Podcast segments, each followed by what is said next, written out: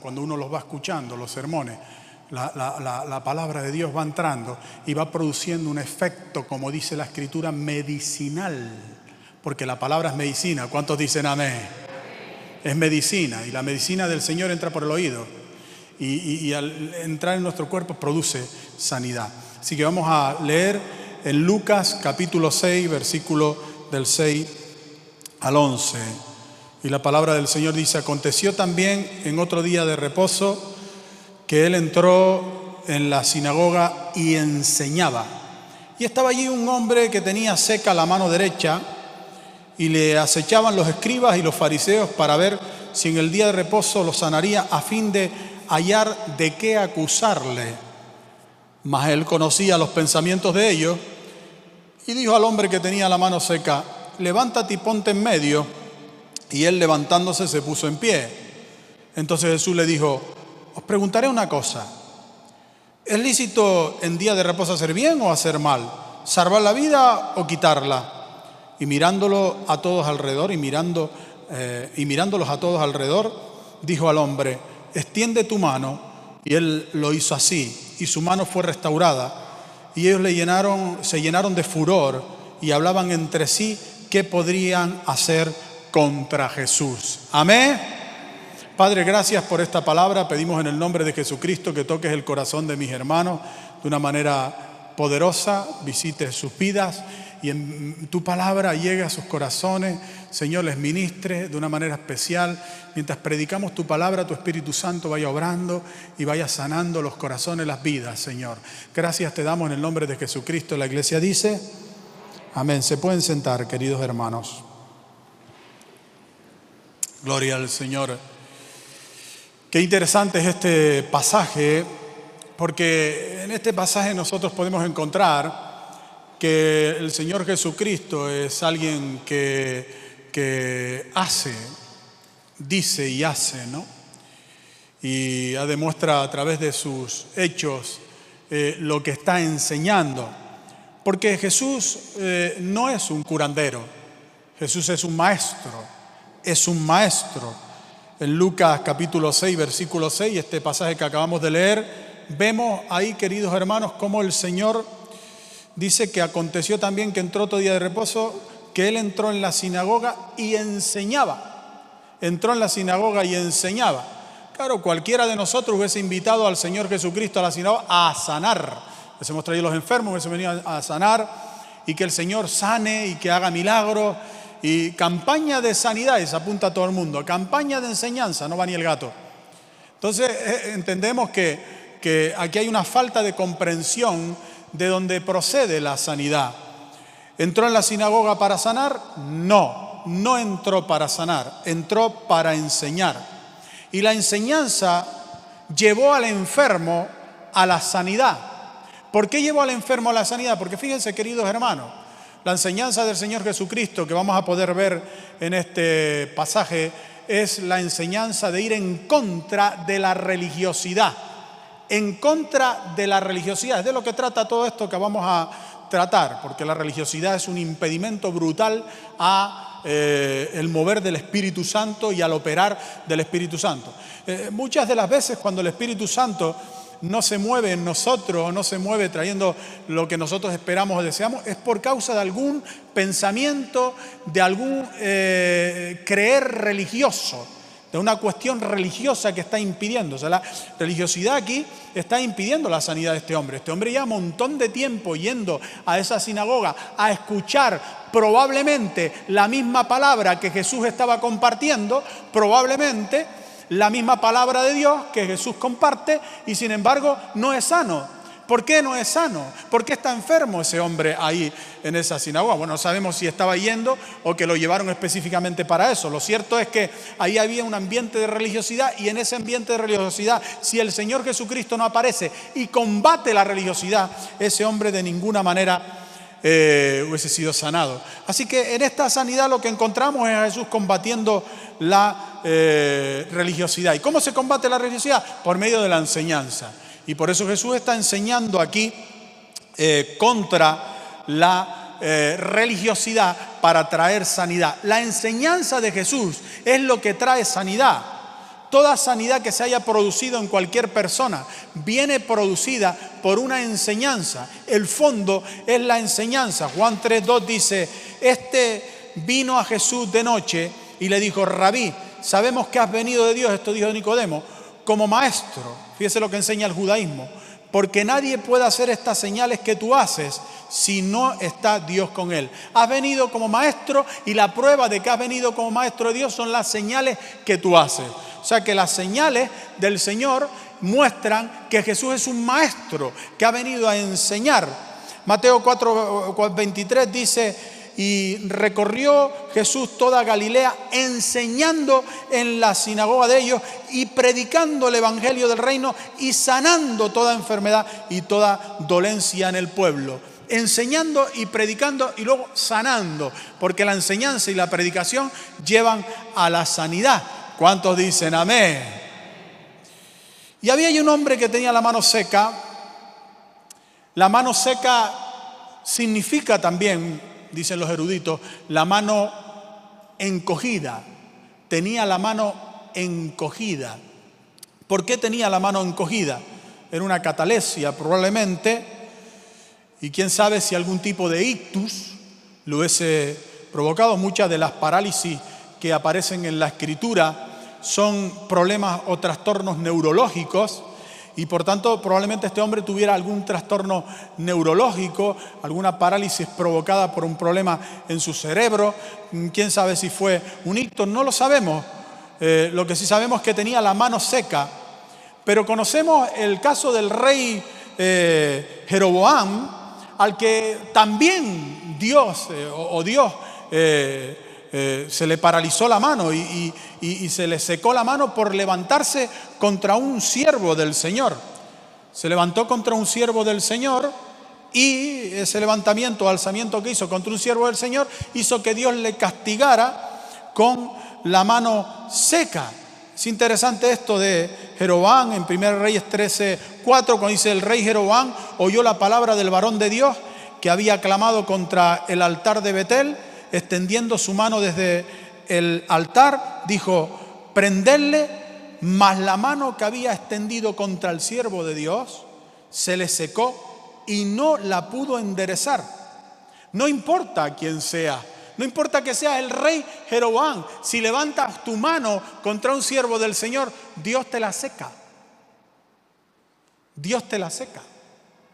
No se puede levantar la mano contra un siervo del Señor. De ninguna manera, está gravemente penado en la escritura. De hecho, cuando la escritura habla de los pastores, de los líderes de Dios, es interesante que el, Señor Jesucristo dice, mis pastores, mis pastores. Es, es una cuestión exclusiva de Dios. ¿Por qué? Porque el llamamiento de Dios es un llamamiento del Señor Jesucristo que llama a unos hombres, a unas mujeres a un trabajo específico, que no tiene que ver con la iglesia, que no tiene que ver con la congregación. Es un grupo aparte, seleccionado aparte por el Señor. Por eso el Señor dice, mis pastores, los siervos del Señor. Y cuando leemos en, la, en el libro de Apocalipsis, vemos como el Espíritu de Dios se dirige al ángel de la iglesia del Señor al mensajero de Dios, a los pastores de la iglesia. Hay, hay, algo muy especial de Dios con los pastores. Recuerdo en una ocasión, y los que están, muchos que están presentes saben de esto, que eh, estábamos en la Honduras y había una persona que pasaba por allí y me señalaba diciendo, tengo que hablar contigo, me amenazaba con el dedo. Y yo lo dejaba pasar, lo dejaba pasar. Un día estamos allí, el pastor Pepe y yo y alguna otra persona más, y este hombre pasaba siempre con la bicicleta y me señalaba y me amenazaba. Y de repente el hombre frena, iba rapidito, frena con los dos frenos delante, vuela sin soltar el, el manillar, vuela y se fractura las dos muñecas. Y nosotros fuimos a atenderle, llamamos a la ambulancia y fuimos a atenderle, y el hombre no gritaba en el suelo sino otra cosa. ¿Por qué me pusieron una cuerda? Me pusieron una cuerda, un hilo, delante, un hilo. Dice que le habíamos puesto un hilo delante allí para que él se cayera. Nosotros no habíamos puesto nada. Sin embargo, el hombre se le partieron las muñecas. Al tiempo, vino por la iglesia. Y recuerdo que vino por la iglesia, a lo mejor vendrá al otro culto, vino por la iglesia aquí, aquí, en este, en este lugar. Y, y se convirtió al Señor. Y me contó la historia, yo vi esa cuerda. Y, venía y estaba buscando contra ti y estaba yendo contra ti. Y me contó eh, lo que había sucedido en su corazón y vino como pidiendo perdón, ¿no? Y se convirtió al Señor y él sirve al Señor y su esposa también. Un día estábamos en la campaña en la Plaza de la Paz, hace muchos años atrás también, y había un hombre allí que no paraba en la parte de atrás de gritarnos, de decirnos, de amenazarnos, no sé qué, y tenía en la mano un pito y se ponía, mientras yo estaba predicando, pi, pi, pi, pi, pi, pi, con el pito, con el pito, con el pito. Cuando terminamos de predicar, vino el hombre al final llorando con la mano, la mano y la ponía delante de la plataforma porque se le había paralizado la mano. Dice, con la mano con la que cargué el pito, sácame de esta castigo de Dios, castigo de Dios. Y oramos por él. Yo no sé si después se curó o no, porque no lo vimos nunca más, pero eh, sucedieron. lo cierto es que los siervos del Señor hay que respetarlos. Y hay que respetar los siervos de Dios porque, bueno, quería comentarle este acontecimiento de esta mano seca. En el caso de este hombre, de este hombre eh, eh, de la mano seca no tiene que ver con un castigo de Dios, sino para que Dios fuera glorificado. Para eso sucedió lo de este hombre. Pero sucedió en un contexto de religiosidad. Y esta religiosidad que estaba sobre la vida de este, de este hombre estaba impidiendo la sanidad precisamente de este hombre. Y Jesús aparece en ese lugar. Dice, aconteció también en otro día de reposo que que él entró en la sinagoga y enseñaba. Las enseñanzas de Jesús no solo son por medio de lo que dice, son también por medio de lo que hace. Y en todo lo que Jesús estaba diciendo en este texto y estaba enseñando, lo que nos está diciendo, hablando de los peligros de la religiosidad. Y la religiosidad tiene, yo he encontrado cinco peligros en este texto eh, con los problemas de religiosidad. El primero de ellos es que la religiosidad paraliza, paraliza. Es interesante ver, queridos hermanos, cómo este aspecto de la religiosidad en los judíos, del tema del sábado, del tema del sábado, que usted sabe que los judíos en sábado no hacen absolutamente nada, absolutamente nada, de hecho tienen programada eh, las luces de su hogar para que se enciendan solas porque no quieren ni darle a, lo que es lo que ellos llaman la llave o, el interruptor de la luz, no quieren hacer ningún esfuerzo, programan los microondas para que se calienten solo la comida, o sea, todo para no hacer ningún tipo de esfuerzo. A este nivel está la religiosidad en la vida de los judíos con respecto al sábado. Así que esta religiosidad paraliza, paraliza tu vida la deja detenida, la deja sin poder obrar. Y, es una cuestión puramente hipócrita. ¿Por qué razón?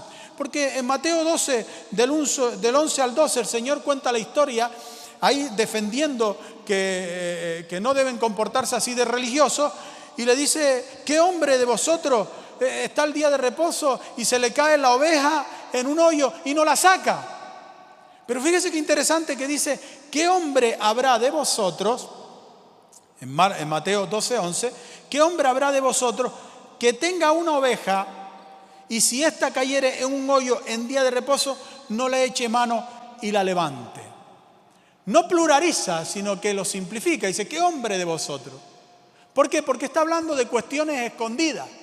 Aquí todo el mundo públicamente dice que no, que no, que no recogería la oveja. Pero después cuando va por la oveja por el camino y se le cae en el hoyo, mira para los lados y si no hay nadie, la coge y la saca de allí. Esto es lo que el Señor está diciendo. Y la religiosidad es así, es un acto de hipocresía. Decimos, no, no, yo esto no lo hago, yo quiero otro, pero después cuando miramos, ahí vamos. Así se comportan los religiosos, en una actitud de hipocresía. Dos, la religiosidad enoja y entristece al Señor. Enoja y entristece al Señor. Aquí lo que nos encontramos es a un Señor Jesucristo enfadado, enojado con aquella gente. Dice Marcos 3:5, entonces mirándolos alrededor con enojo, entristecido. Con enojo y entristecido porque la religiosidad había llevado a tal punto a esas personas de haber ignorado por completo a un hombre que tenía allí una mano seca, incluso de haber protestado por la sanidad de ese hombre que tenía la mano seca. Para ellos era más importante su vida religiosa que la mano de ese pobre hombre. La religiosidad, punto 3, endureció el corazón de esas personas les endureció, porque la religiosidad endurece el corazón. Dios no obra a través de la religiosidad. Por tanto, endurece el corazón. Marcos 3.5 dice entonces, mirándolo alrededor con enojo, entristecido por la dureza de sus corazones. Entristecido por la dureza de sus corazones. ¿Por qué se va endureciendo el corazón con la religiosidad?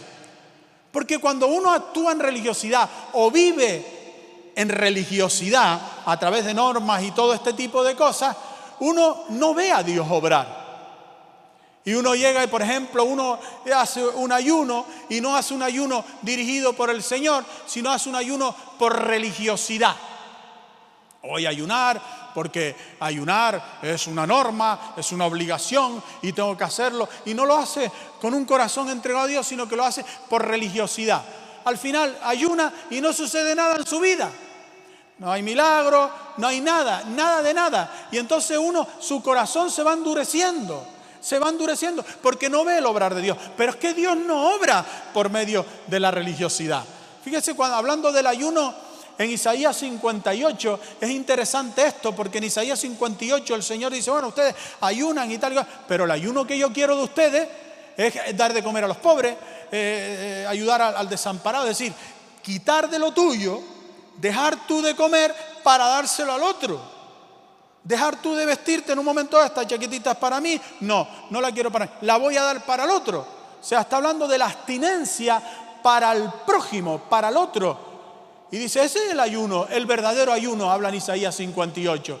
Y es ahí donde menciona aquello también de vuestra justicia irá delante y la gloria del Señor será vuestra retaguardia. Porque nuestra justicia, que es las obras que nosotros hacemos, como dijo el Señor Jesucristo, eh, eh, eh, no hagáis vuestra justicia delante de los hombres para ser vistos por ellos.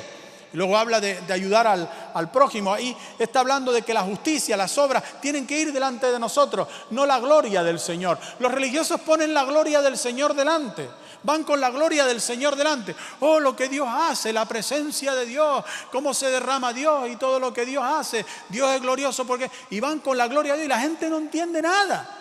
No entiende nada la gente del mundo acerca de eso. Y por eso el Señor dice, vuestra justicia irá adelante. Y cuando la justicia va adelante, ellos miran las obras que hacemos y dicen, ellos tienen la gloria de Dios. Después viene la gloria de Dios. ¿Cuántos dicen amén? Nosotros hemos hecho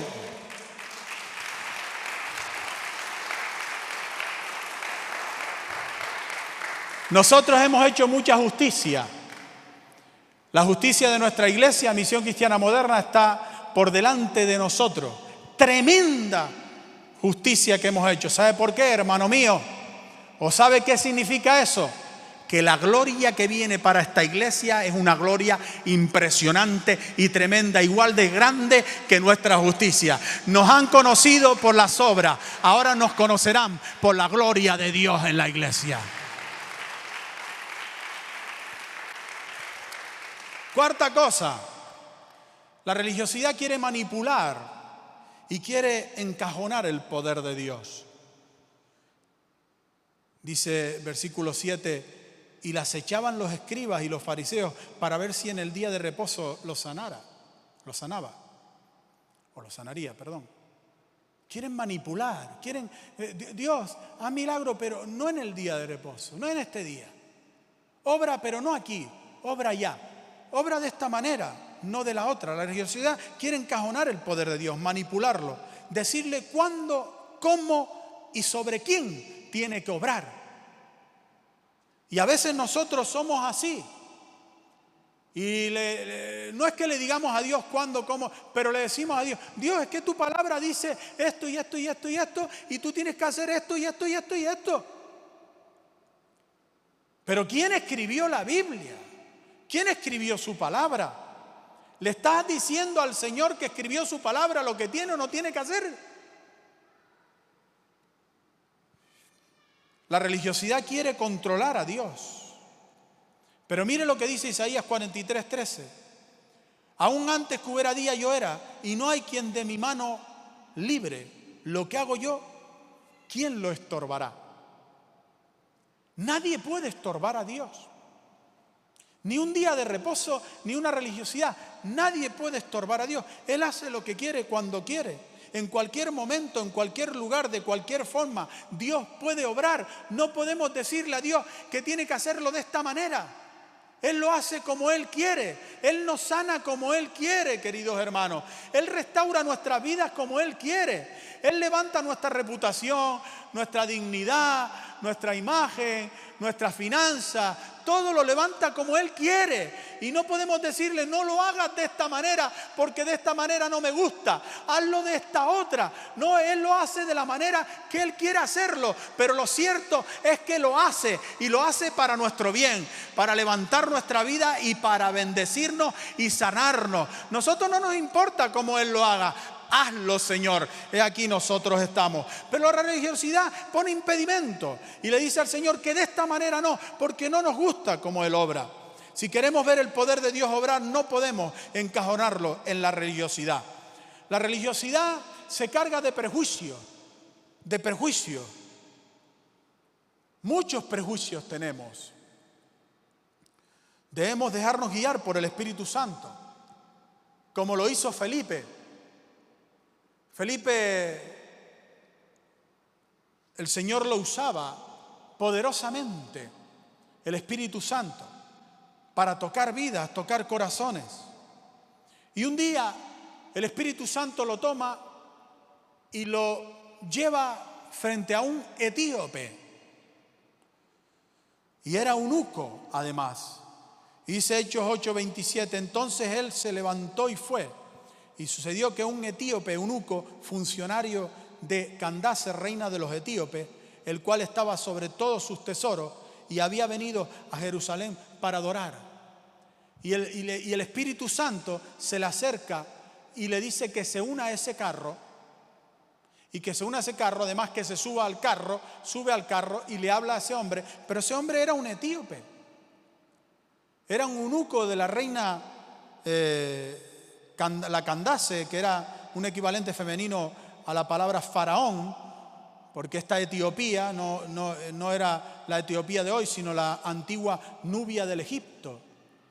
Y, y, ahí se acerca a este hombre importantísimo que era etíope, es decir, que era una persona de color, una persona negra.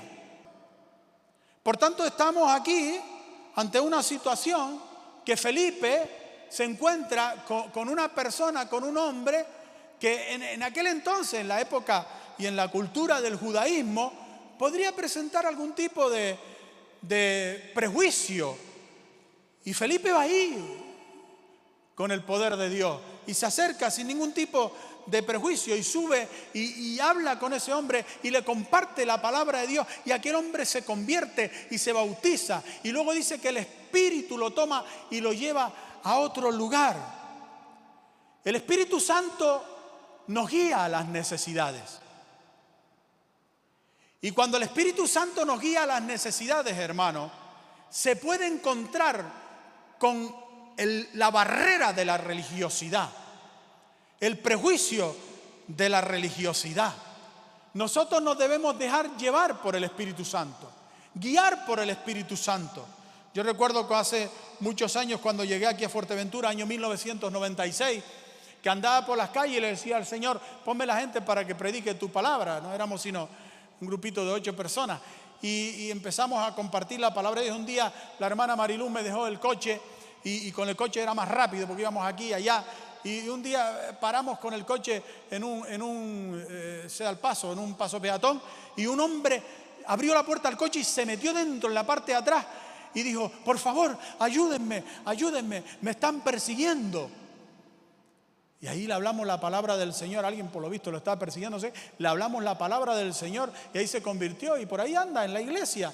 O sea, fíjese querido hermano, como siendo guiado por el Espíritu de Dios, el Espíritu de Dios te pone gente.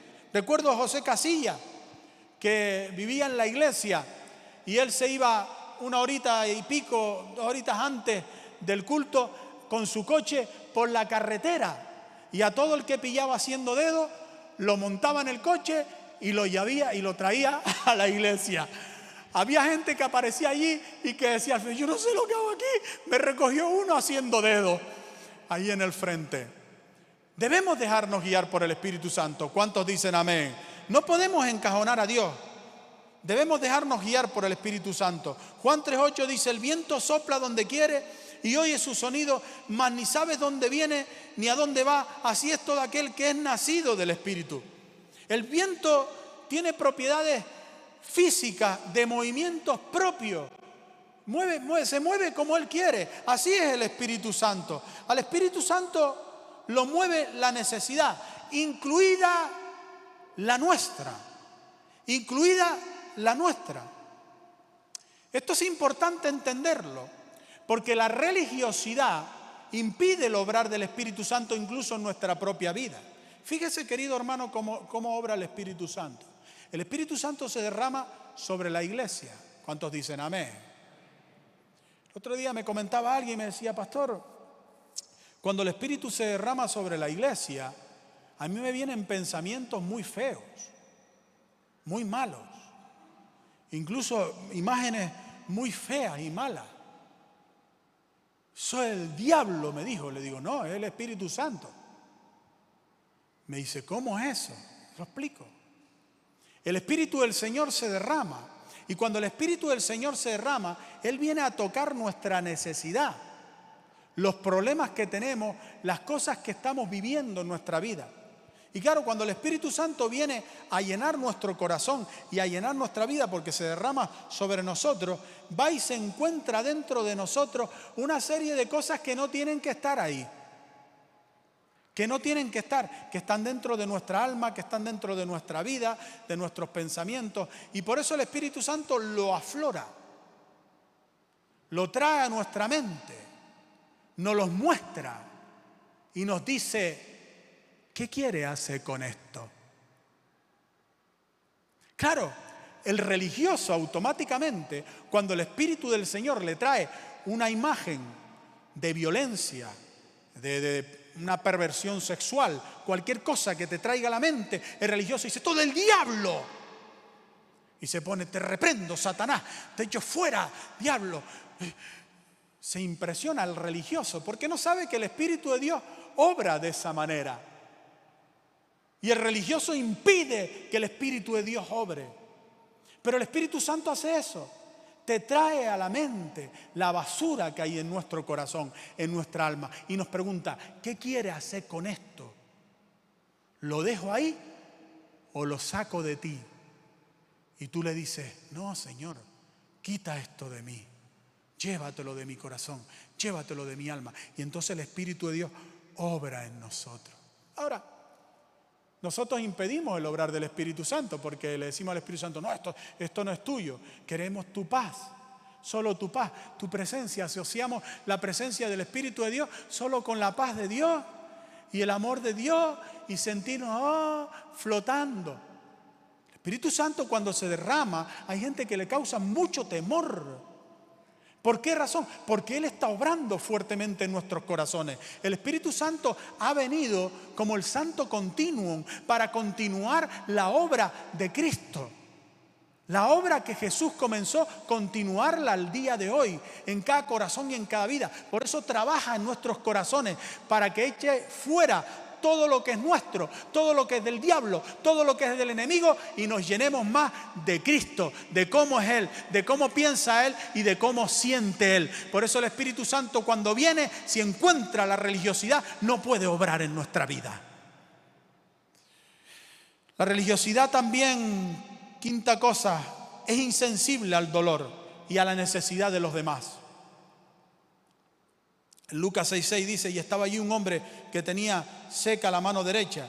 Es increíble de creer que personas como los escribas y los fariseos que conocen a la perfección la palabra de Dios, el amor al prójimo, que conocen a la perfección los mandamientos del Señor, la escritura, estén insensibles ante el dolor humano.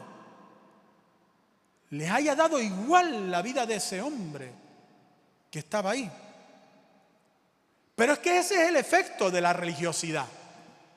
Ese es el efecto de la religiosidad. El Señor dice en Juan 3:17, pero el que tiene bienes de este mundo y ve a su hermano tener necesidad y cierra contra él su corazón, ¿cómo mora el amor de Dios en él? Hijitos míos, no amemos de palabra ni de lengua, sino de hecho y en verdad. La religiosidad ama de palabra y de lengua. La religiosidad no obra.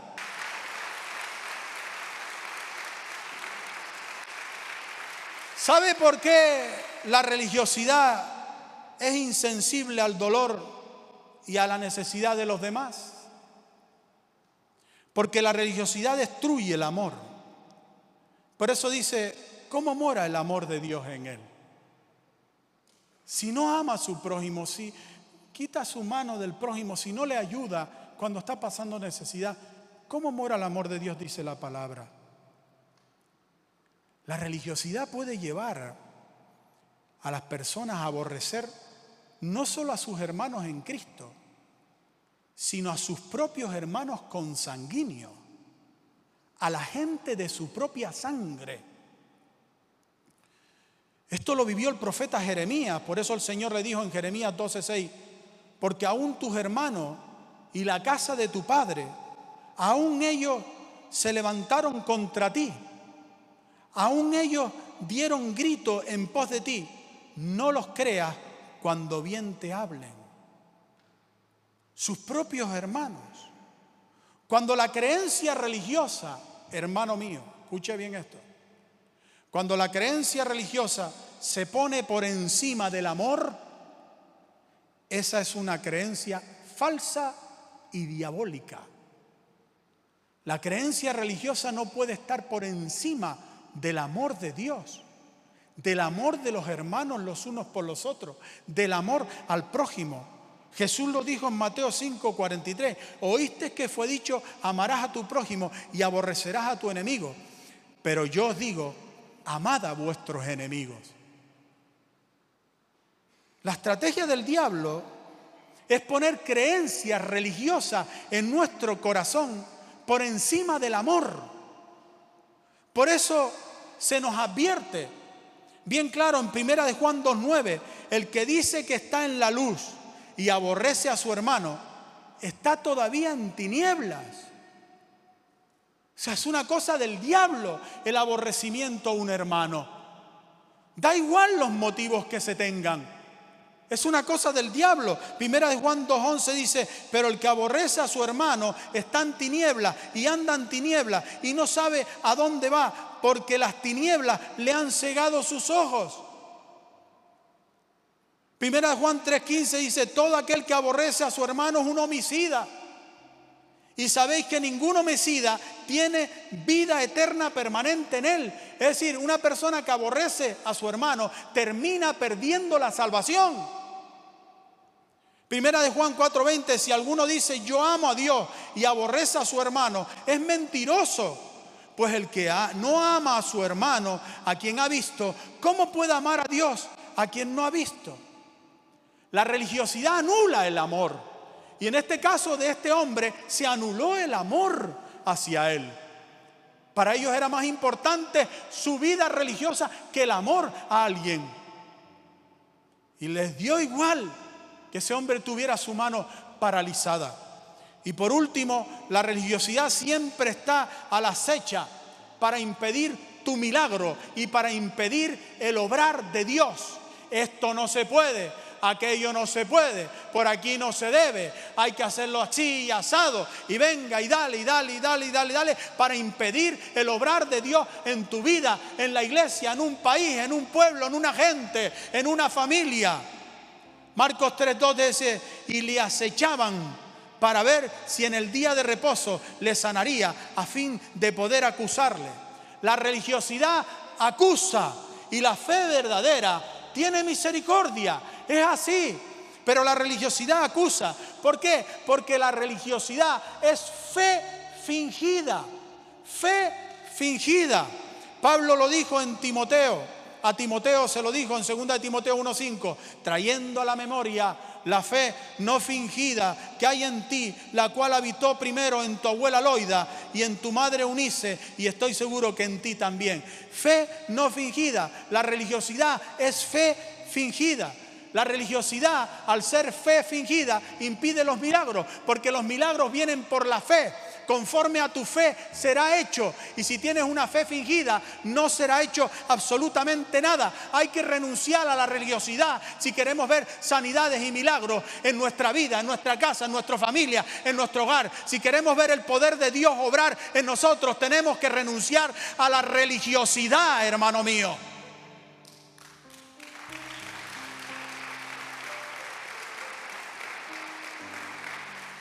La religiosidad le puede llevar a usted, querido hermano, a dejar incluso de amarse a sí mismo, de aborrecerse a sí mismo, porque la religiosidad le señala, le señala, no le da tregua, le señala permanentemente, le recuerda lo que ha hecho, le recuerda sus pecados, sus iniquidades, le, le recuerda sus fallas, le está permanentemente señalando. Y esa religiosidad puede provocar que deje usted de amarse a sí mismo y empiece a aborrecerse a sí mismo y a sentirse despreciado, despreciándose a sí mismo también. Ámese a sí mismo, querido hermano. Ámese a sí mismo, porque si usted no se ama a sí mismo, no tiene capacidad de amar a los otros, porque nosotros amamos a los otros con el amor que sentimos hacia nosotros mismos. La religiosidad le puede llevar a aborrecer a su prójimo, a no amar al prójimo. Ame al prójimo y ames a sí mismo. Sea de la gente de fe. Y esa fe produce milagros en su vida. Puesto de pie, queridos hermanos.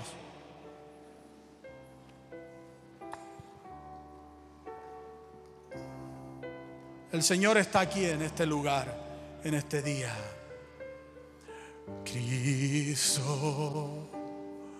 oh Cristo, Cristo, oh Cristo, Cristo, oh Cristo, tu presencia.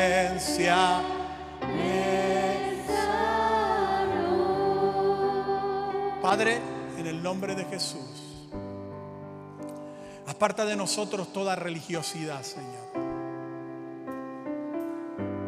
Saca de toda vida, de todo hermano, toda religiosidad, todo espíritu de religiosidad, lo reprendemos, lo echamos fuera en el nombre poderoso de Jesús. Queremos dejarnos llevar por tu Espíritu Santo y por el obrar y el operar de tu Espíritu Santo en nuestras vidas. Te damos gracias, Señor, por tu amor. Te damos gracias por las cosas maravillosas que haces en nosotros, Señor. Obra más allá de toda religiosidad. Opera en cada vida y en cada corazón que está aquí. Tu sanidad es portentosa, Señor. En el nombre poderoso de Jesucristo. Iglesia, diga conmigo, renuncio en este día a toda religiosidad y la hecho fuera de mi vida. En el nombre de Jesús. Y que el Espíritu Santo obre en mi vida como Él quiera, cuando Él quiera y en el momento que quiera y en la forma que quiera. Espíritu Santo, ven sobre mí, toca mi vida y transfórmame en el nombre de Jesús. Alce sus manos arriba al cielo. Espíritu del Señor, ven. Espíritu del Señor, ven. Alce sus manos arriba al cielo y toca cada vida, cada corazón que está aquí, trayendo sanidad. Reprendemos todas las enfermedades, todo espíritu de enfermedad y toda enfermedad que se hay en el sistema respiratorio, pulmones, alergia, asma, sana, Señor. Todo problema digestivo, sánalo ahora. Todo problema urinario, sánalo ahora. Todo, Señor, todo problema en el sistema reproductor, Obra ahora sanando útero, Señor. Obra ahora sanando todo problema muscular, todo problema nervioso, todo problema circulatorio. Ahora en el nombre de Jesús, todo problema en los huesos. Sánalo, te lo ruego, en el nombre poderoso de Jesucristo. Todo problema en las articulaciones. Sánalo ahora en el nombre poderoso de Jesús. Sana la ansiedad, la depresión, la esquizofrenia, el estrés sana todo problema en la célula, toda célula maligna, cancerosa, se va en el nombre poderoso de Jesús.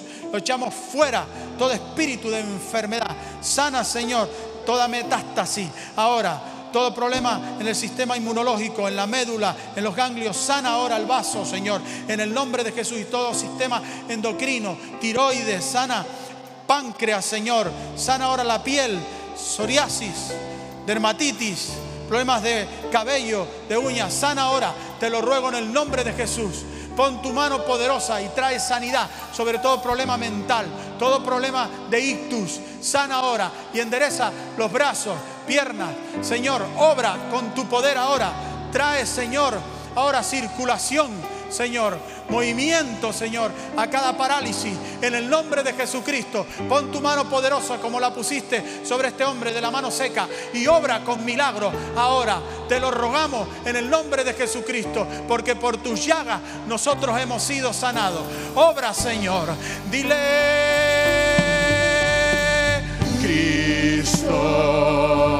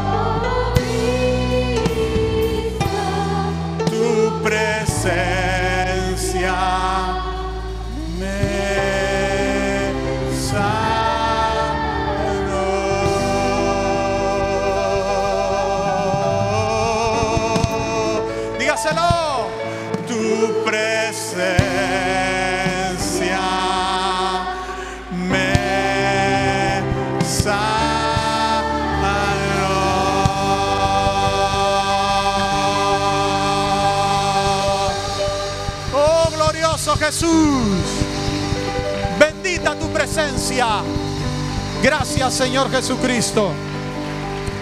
Gracias Señor Jesucristo. Gracias Señor. Gracias Jesús. Oh, gracias Señor. Gracias Señor Jesús. ¿Cuántos dicen amén? Señor les bendiga grandemente. Nos vemos el próximo domingo. Dios les bendiga. Gracias.